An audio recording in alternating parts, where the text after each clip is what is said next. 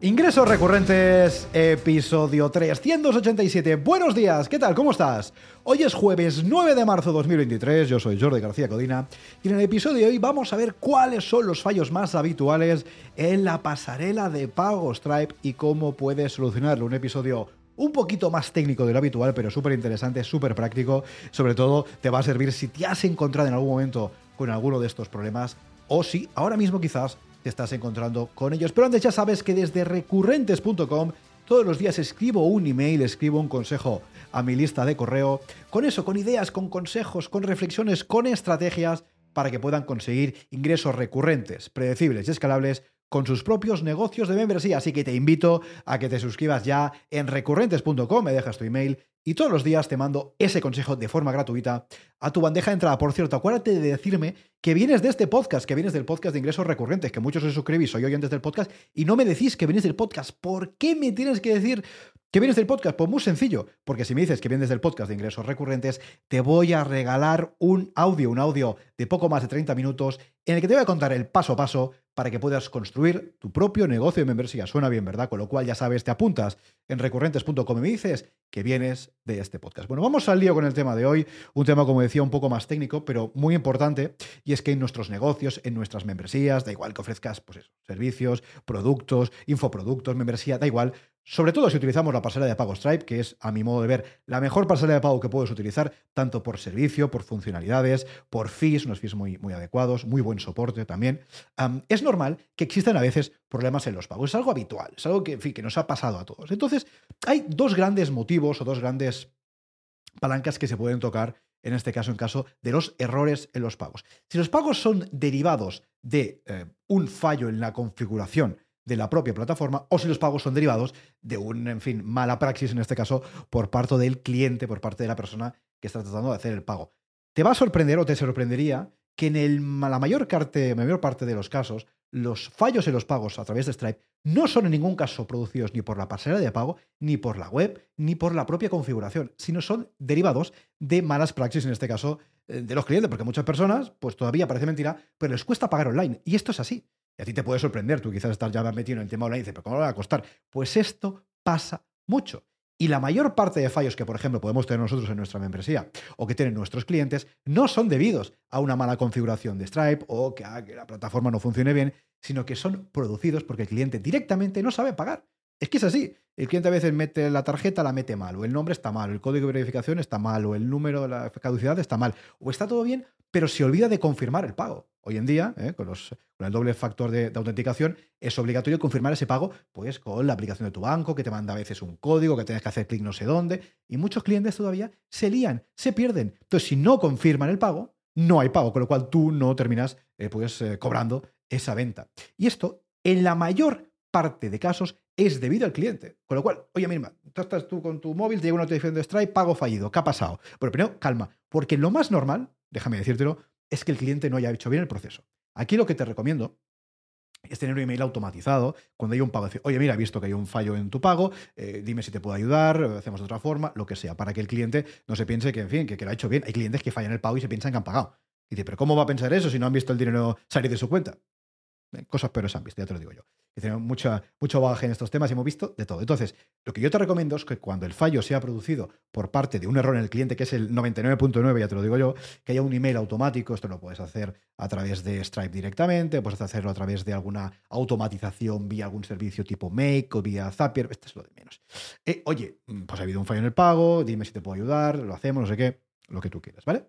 Entonces, el otro porcentaje de, error, la minoría, pero también existe, son fallos producidos por dos motivos. Primero, por una mala.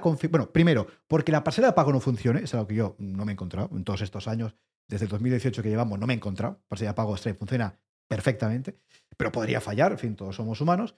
Y el otro gran motivo es que hay algún tipo de problema en la configuración de nuestra pasarela de pago con nuestro sitio web, con WordPress, por ejemplo. Quizás hemos instalado un plugin de membresía, un plugin de venta, como puede ser WooCommerce si vendemos eh, productos o servicios, ¿no? O Restrict Content Pro o Easy Digital Downloads, y resulta que está, la configuración está mal hecha y los pagos no funcionan. Ahí lo que tienes que fijarte, evidentemente, es que esté todo bien. Si el cliente te asegura, te reafirma millones de veces que lo ha hecho bien, lo que te recomiendo es que hagas tú un pago. Tú sabes pagar, pues haces un pago, pillas tu tarjeta y pruebas de pagar.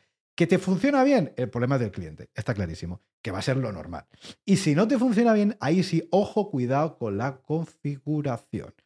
Todos estos plugins tienen asistentes de configuración que te permiten configurar Stripe de forma muy sencilla. Fíjate, por ejemplo, que tu cuenta de Stripe esté activa. No sería el primero que ha enchufado Stripe ahí y la cuenta todavía está por activar.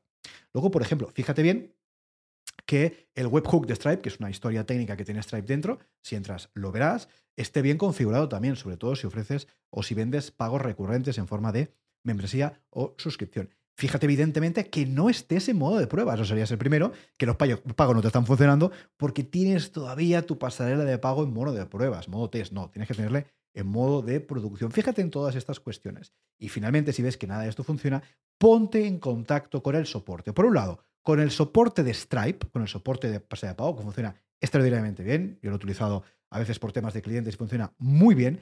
Y si no te lo solucionan porque ven que la configuración de Stripe es correcta, con lo que tienes que ponerte en contacto es con, la, con el soporte, en este caso, del plugin que estés utilizando pues para vender tus servicios. Lo que digo, si tienes una tienda online y utilizas WooCommerce, pues ponte en contacto con el soporte de WooCommerce. Que si tienes una membresía y utilizas, por ejemplo, pues Resticote Pro, pues ponte en contacto con el soporte de Resticote Pro. Importante, para tener acceso al soporte, tienes que tener el plugin comprado con la licencia oficial. Por eso siempre decimos que es importante tener la licencia oficial. No solamente por el tema del soporte, que evidentemente también, sino también por el hecho de que vas a recibir actualizaciones de seguridad de forma recurrente, con lo cual siempre es importante, ya lo sabes, no descargarte un plugin de por ahí que has encontrado que te lo dan gratis eh, y tal, sino, oye, pagar la licencia oficial, que es la forma, evidentemente, de proteger tu negocio y también de recompensar a aquellos desarrolladores que están trabajando muy duro para ofrecer los mejores servicios. Con lo cual, primero fíjate que la configuración sea correcta, que Stripe esté activo, que el webhook esté activado eh, y configurado, que no estemos en modo test. Y si todo esto ves que está todo perfecto, ¿qué puedo hacer? Oye, soporte directo Stripe y si no, soporte directo con tu plugin de venta, lo que sea que estés vendiendo en tu web con WordPress. Y así, lo más normal es que puedas solucionarlo. Al final, estas pasarelas de pago técnicamente son muy complejas. Lo que hay detrás es muy complejo, pero al final la parte de usabilidad para el cliente final, para ti, es sencilla. ¿Por qué? Porque estas plataformas no están dirigidas únicamente a ingenieros o a desarrolladores, están dirigidas a gente normal, porque tiene su tienda online, que tiene su membresía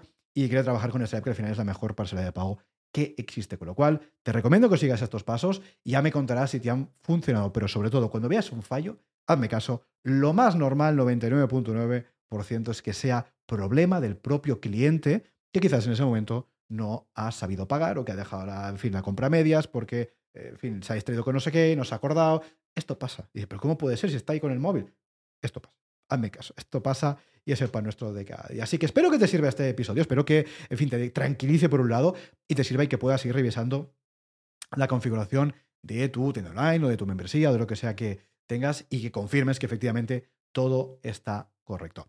Hasta aquí este episodio del eh, podcast de ingresos recurrentes. Como digo, espero que te sirva y que te tranquilice al menos de alguna forma. Si te ha gustado este episodio, si te gusta nuestro podcast, sabes que te agradecemos muchísimo que, por ejemplo, si me ves en YouTube, oye, suscríbete al canal y dale like para apoyar este vídeo, este podcast. Si nos escuchas el podcast desde Spotify, desde iTunes, desde Amazon Music, desde donde sea que nos estés escuchando, ya lo sabes, cinco estrellitas, una valoración para apoyarnos, para dar a conocer este podcast y para que juntos lleguemos a nuevos emprendedores que quieran mejorar sus negocios. Ya lo sabes, esto es el podcast de ingresos recurrentes y nos escuchamos mañana. Adiós.